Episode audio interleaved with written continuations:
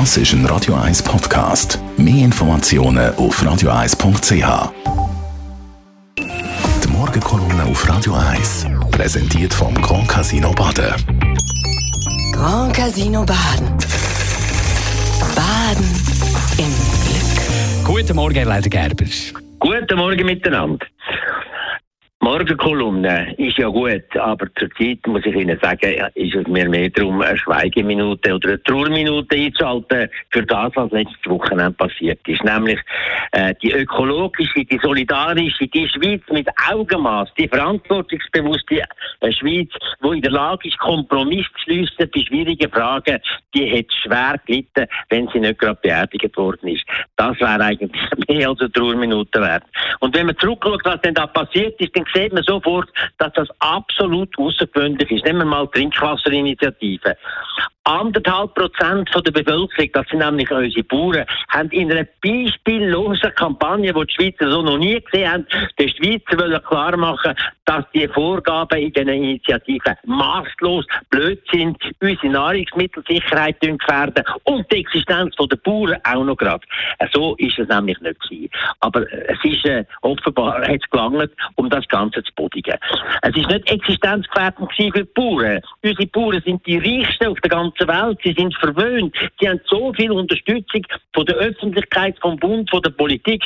Viereinhalb Milliarden jedes Jahr aus der Bundeskasse, fünf Milliarden zusätzlich, indem man ihnen Zollschutz gibt für den Import von allen möglichen Sachen und 10 Milliarden, wo sie verursachen, da Kosten an der Umweltschäden. Das ist unglaublich. Und der, der Nationalrat Ritter, der Präsident jetzt von dem Bauernverband, der wird jetzt als Held gefeiert. Aber äh, er hat nicht das Recht bekommen, die Bevölkerung weiterhin zu vergiften und jedes Jahr vier, äh, 50 Tonnen Antibiotika am Fett verfuttern dass Menschen nicht mehr mit Antibiotika gehalten werden Das ist ein Skandal und das wird ihnen irgendwann mal geführt gehen. Aber es gibt auch noch andere Geschichten. Die ganze CO2-Vorlage zum Beispiel, wo sich die SVP jetzt überpurzelt mit dem, dass ohne sie keine Umweltpolitik mehr möglich ist und dass das die anderen jetzt endlich gemerkt haben. Da kann ich nur sagen, hoffentlich kommt das nie, wenn ich höre, wie die argumentiert haben.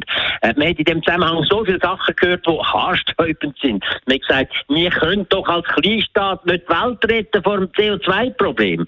Aber das ist völlig falsch. Wir sind ein Land, das so viel CO2 verursacht, äh, viel mehr als man bei, unserer, bei uns in der Statistik sieht. Hier in der Schweiz wird nicht mehr produziert, wo dreckig ist, wo CO2 macht, das tun wir alles importieren, dass wir nachher mit den Fingern auf die anderen können zeigen Oder die Jungen, die gesagt haben, wir wollen in Zukunft für 50 Franken im Wochenende können auf Barcelona fliegen, sonst sind wir diskriminiert. Und am schlimmsten der Hauseigentümerverband. Ein SVP-Präsident, der sein Amt als Verbandspräsident maß- und schamlos ausnützen, um Parteipolitik zu machen.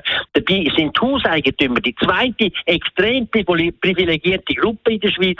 Sie haben dermaßen Möglichkeiten, Steuern abzuziehen. Und jeder, der heute ein Haus besitzt in der Schweiz äh, und das so macht, wie er kann, der zahlt weniger für ein teures Haus im Monat als ein, äh, als ein Bützer oder ein Arbeitnehmer für eine Dreizimmerwohnung. Das geht doch einfach nicht.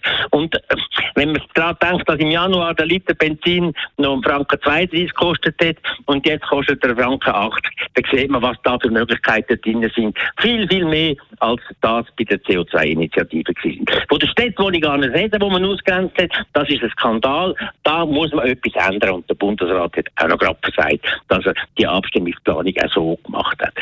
Die Schweiz muss irgendwann wieder zur Besinnung kommen. So kann das nicht weitergehen, jetzt nach dem Rahmengesetz, äh, wo man auch gesagt, verdenkt hat, da muss doch wieder ein bisschen Augenmaß ins Ganze hineinkommen.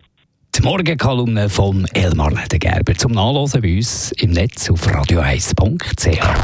Die Morgenkolumne auf Radio 1.